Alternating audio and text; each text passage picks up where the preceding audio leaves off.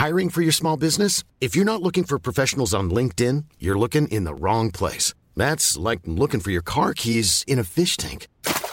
LinkedIn helps you hire professionals you can't find anywhere else, even those who aren't actively searching for a new job but might be open to the perfect role. In a given month, over 70% of LinkedIn users don't even visit other leading job sites. So start looking in the right place. With LinkedIn, you can hire professionals like a professional. Post your free job on linkedin.com slash people today.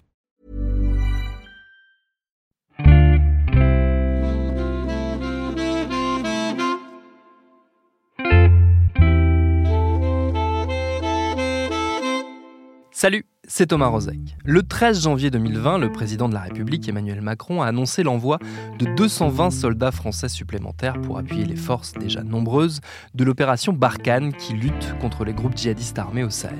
Une décision qui signe la poursuite de ce qui est pour l'heure la principale mission militaire extérieure de notre pays, et ce depuis plusieurs années. Car si l'opération Barkhane a débuté en août 2014, elle n'était en réalité que le prolongement d'une histoire qui avait démarré plus tôt. 18 mois plus tôt, le 11 janvier 2013, le jour où la France est entrée officiellement en guerre au Mali.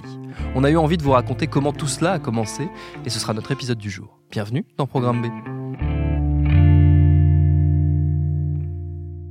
Pour comprendre comment les choses se sont mises en place, il faut essayer de saisir la complexité des luttes qui secouent le Mali et la région sahélienne depuis de nombreuses années. Au cœur des problématiques locales, il y a un territoire bien particulier, l'Azawad, une zone au nord du Mali, quasi entièrement désertique, qui s'étend sur trois régions du pays, celles de Gao, de Tombouctou et de Kidal. Elle est considérée comme le berceau du peuple touareg et elle fait l'objet de conflits très réguliers.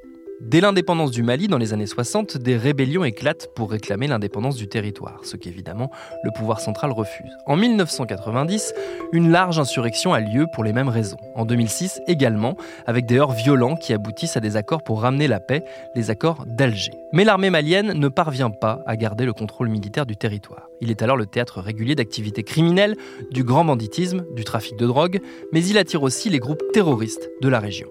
Euh, si le Sahel se transforme en sorte de no man's land ou en sorte de, de zone de trafic progressivement, le Sahel va attirer un peu toute cette main-d'œuvre, entre guillemets, qui est désœuvrée bon, et qui qui est partante pour toutes les aventures. Le Sahara a toujours été une zone de non-droit. Les États du Sahel craignent désormais qu'il devienne un sanctuaire pour tous ces groupes armés. Parmi eux, ACMI, Al-Qaïda au Maghreb islamique, qui en fait l'une de ses bases de repli, profitant au passage des trafics locaux pour se financer et utilisant également les lieux pour dissimuler certains des otages européens qu'elle enlève en Afrique de l'Ouest et au Maghreb. La cohabitation avec les groupes de combattants touaregs sont d'abord houleuses, avec quelques accrochages, puis une forme de cohabitation s'installe. Avec l'armée malienne, si officiellement le pouvoir est en lutte contre les groupes djihadistes, les opérations sont rares, en tout cas jusqu'aux années 2010, où le gouvernement malien, allié à son voisin mauritanien, commence à se montrer plus actif, sans parvenir pour autant à chasser les islamistes. Plusieurs éléments vont précipiter le nouveau conflit qui va secouer la zone à partir de 2012. L'un des plus décisifs, c'est une autre guerre, celle qui se passe en Libye en 2011. Février 2011, les Libyens descendent dans les rues de jour comme de nuit. Un seul mot d'ordre, Kadhafi, dégage. C'est à Benghazi, la deuxième ville du pays, que le vent de révolte souffle en premier avant de gagner Tripoli. Ce soulèvement, Kadhafi entend y mettre fin par le sang. Dirigé depuis plus de 40 ans par le colonel Kadhafi, le pays est en proie à une révolution à partir du mois de mars, au cours de laquelle s'affrontent les forces restées fidèles au dictateur et ses opposants. La guerre est déclenchée et le pays divisé. Benghazi, berceau de la révolte, est la première à voir se hisser le drapeau de la nouvelle Libye. Même si beaucoup de gens ont essayé de nous rassurer aujourd'hui dans les rues de Benghazi pour nous dire que la ville était en sécurité, la rébellion sur la côte est de la Libye ne sait tout simplement pas à quoi s'attendre de la part du régime Kadhafi. Désorganisée, la rébellion ne semble pas en mesure de rivaliser avec l'armée régulière et les mercenaires africains. Le guide libyen promet la guerre civile, il l'assure, il ne se rendra jamais. Une insurrection réprimée très violemment qui reçoit le soutien d'une partie de la communauté internationale, notamment la France par la voix du président de l'époque, Nicolas Sarkozy. Mesdames et messieurs, dès hier, la France, le Royaume-Uni, les États-Unis et des pays arabes ont adressé au colonel Kadhafi l'avertissement suivant.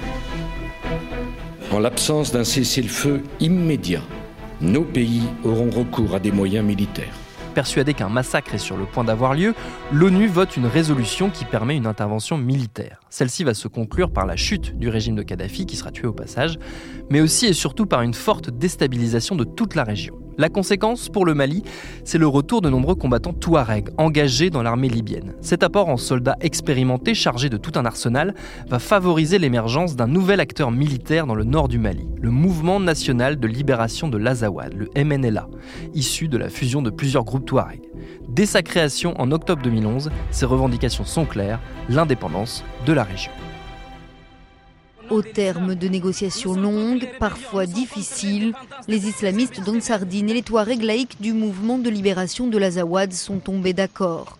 Et Ansardine ont dans un premier temps de se battre pour l'indépendance de l'État de. Ce que le gouvernement malien n'a pas vu venir, c'est l'union des forces entre les indépendantistes et les groupes djihadistes. Le MNLA s'associe en effet à la fois à Al-Qaïda, mais aussi au groupe salafiste Ansardine et au Mujao, une autre organisation armée djihadiste. Ensemble, ils déclenchent le 17 janvier 2012 une nouvelle insurrection dans le nord du Mali. Ils attaquent d'abord la ville de Menaka dans la région de Gao, puis s'en prennent à Tessalit et Aguelhok dans la région de Kidal. À les combats sont très très violents. Certaines ONG, dont Human Rights Watch, parlent de massacres. Plus de 150 militaires maliens auraient été exécutés. Tout au long de l'hiver 2012, les affrontements vont se multiplier. Des villes sont attaquées, assiégées, conquises, parfois reprises par l'armée malienne, puis reperdues. Le conflit semble s'enliser. Mes chers compatriotes, considérant l'incapacité notoire du régime à gérer la crise qui sévit au nord du Mali, le CNRDR se réclamant des forces armées de défense et de sécurité du Mali dans l'ensemble de leurs composantes, a décidé de prendre ses responsabilités en mettant fin au régime incompétent et désavoué de M. Amadou Toumani Touré. En conséquence, la Constitution est suspendue jusqu'à nouvel ordre. Toutes les institutions de la République sont dissoutes jusqu'à nouvel ordre. Un gouvernement inclusif d'union nationale sera constitué après consultation de toutes les forces vives de la nation. Vive le Mali, vive le CNRDR. Je vous remercie. Tout change à la fin du mois de mars 2012, lorsqu'une tentative de coup d'État éclate à Bamako, la capitale malienne. Un groupe de militaires, le Comité national pour le redressement de la démocratie et la restauration de l'État, renverse le président en place, Amadou Toumani Touré. Le motif, c'est justement le conflit dans le nord du pays. Il est accusé de ne pas assurer l'intégrité de l'État.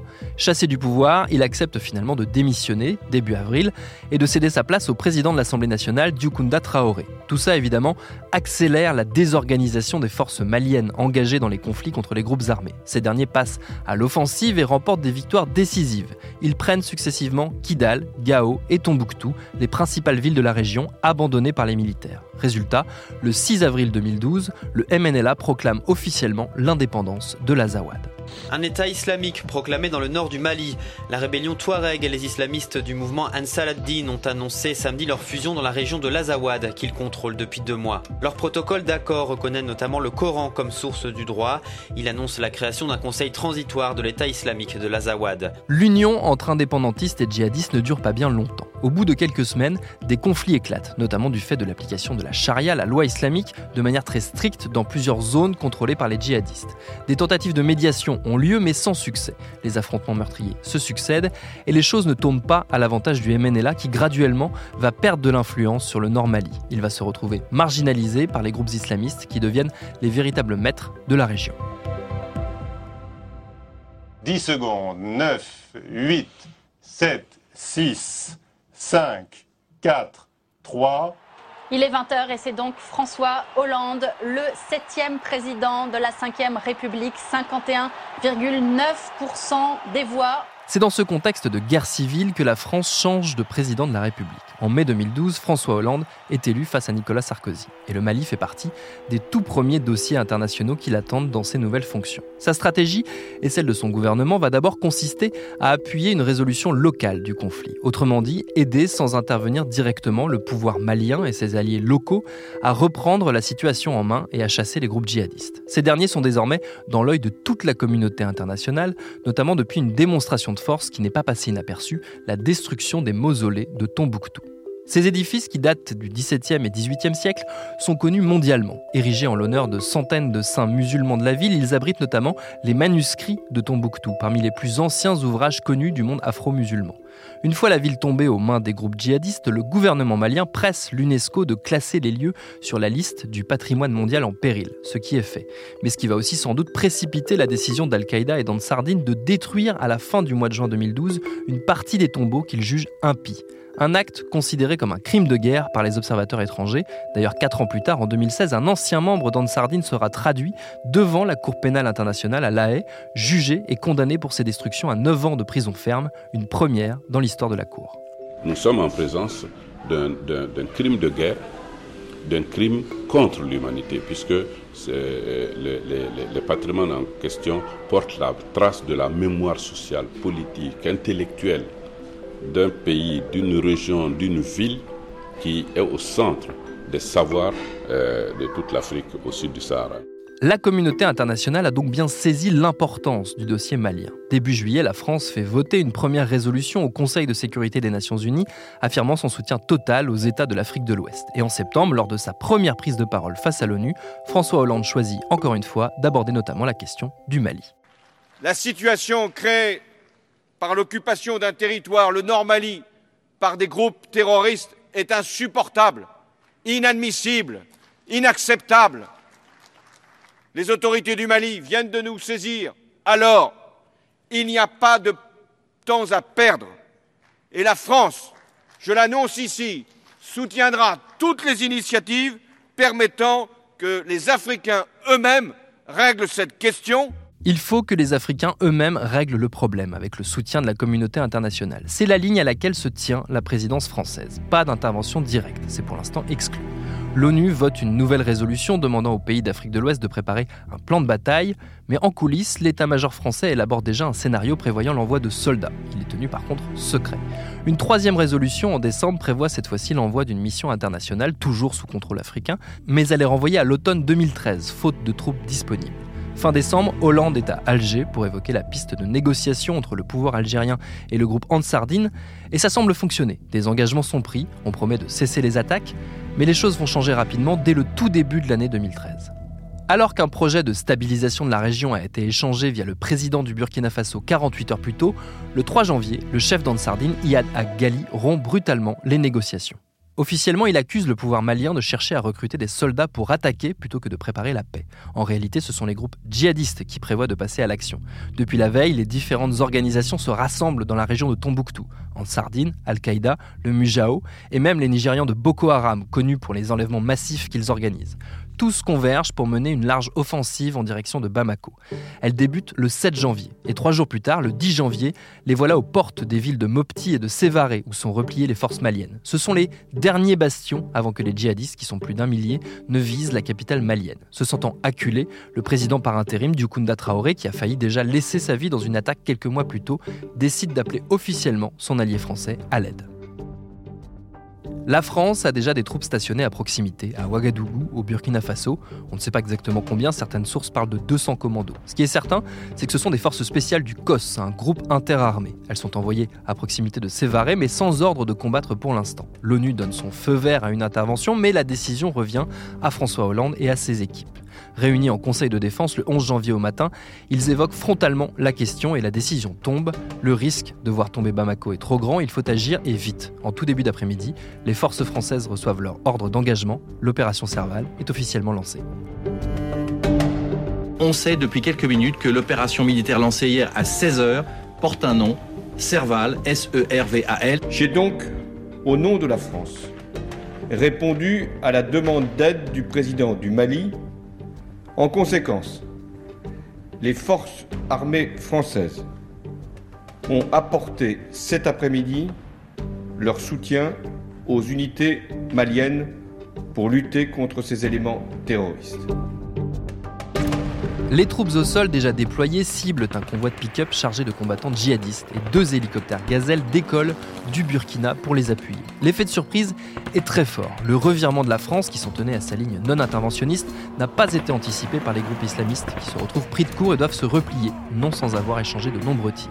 C'est à cette occasion que malheureusement la France va compter son premier mort. L'un des appareils est touché, son pilote, le chef de bataillon Damien Boiteux du 4e régiment d'hélicoptères des forces spéciales, n'en sort pas vivant. Épaulés notamment par l'armée tchadienne, plusieurs centaines puis plusieurs milliers de soldats français sont déployés. Plus de 4000 sont impliqués au plus fort de l'opération Serval. Une fois l'avancée des groupes djihadistes stoppée, premier objectif officiel de l'intervention, le second volet de l'opération peut commencer, à savoir reprendre le contrôle du nord du Mali. Pendant plusieurs semaines, les forces françaises vont avancer tout au long du mois de janvier, reprenant les unes après les autres les différentes villes tombées aux mains des djihadistes. D'abord Gao le 25 janvier, puis Tombouctou le 27 et enfin Kidal le 30. Trois jours plus tard, le 2 février, François Hollande est sur place à Tombouctou et à Bamako, accueilli très chaleureusement. Je veux ici vous dire que je viens sans doute de vivre la journée la plus importante de ma vie politique. Merci, peuple malien. Vive le Mali, vive la France, vive l'amitié entre le Mali et la France. Si ce premier mois d'intervention a tous les atours du succès opérationnel et politique pour François Hollande, qui gagne un crédit de chef d'État non négligeable sur le coup, la réalité sur le terrain est plus nuancée. La menace djihadiste au Sahel est tout sauf terminée. Les groupes, qui n'ont eu de cesse de muter et d'évoluer au gré des jeux d'alliance, notamment avec l'émergence de Daesh, continuent d'opérer dans la région et de faire planer le risque de nouvelles attaques. D'ailleurs, le côté protéiforme et difficile à saisir de cet adversaire au visage multiple, qui rend le conflit dans le Sahel si long et si incertain, nous y consacrerons tout prochainement un épisode pour poursuivre cette réflexion. L'opération Serval, elle, aura duré 18 mois jusqu'en août 2014 avant de muter en opération Barkhane, celle qui, encore aujourd'hui, se poursuit et demeure, on l'a dit, la principale mission militaire extérieure de notre pays. Depuis le démarrage du conflit, le 11 janvier 2013, 44 soldats français y ont laissé la vie. Merci à Itel El Madani d'avoir réalisé cet épisode de Programme B qui, comme vous le savez, est un podcast de Binge Audio préparé par Lauren Bess. Abonnez-vous sur votre appli de podcast préféré pour ne manquer aucun de nos épisodes, Facebook et Twitter pour nous parler, et à lundi pour un nouvel épisode.